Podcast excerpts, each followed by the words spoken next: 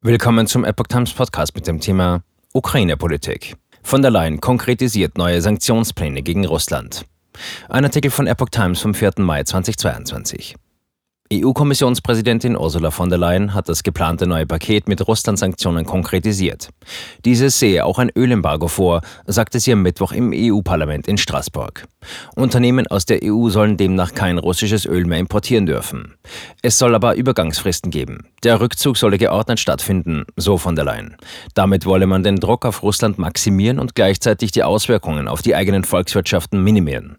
Übereinstimmenden Medienberichten zufolge soll es für Ungarn und die Slowakei Türkei, die noch besonders abhängig von russischen Öllieferungen sind, Ausnahmeregelungen geben. Dort sollen die Importe noch bis Ende 2023 möglich sein. Vertreter der EU-Mitgliedstaaten sollen sich am Mittwoch erstmals mit den neuen Sanktionen befassen. Eine Annahme muss einstimmig erfolgen. Von der Leyen nannte im EU-Parlament auch weitere Maßnahmen. So sollen hochrangige Militäroffiziere und andere Personen, die in Butcher Kriegsverbrechen begangen haben, auf die EU-Sanktionsliste gesetzt werden. Zudem sollen die Sperrbank und zwei weitere Großbanken vom internationalen Bankenkommunikationssystem SWIFT abgeschnitten werden. Mehrere russische Staatssender sollen unterdessen in der EU geblockt werden.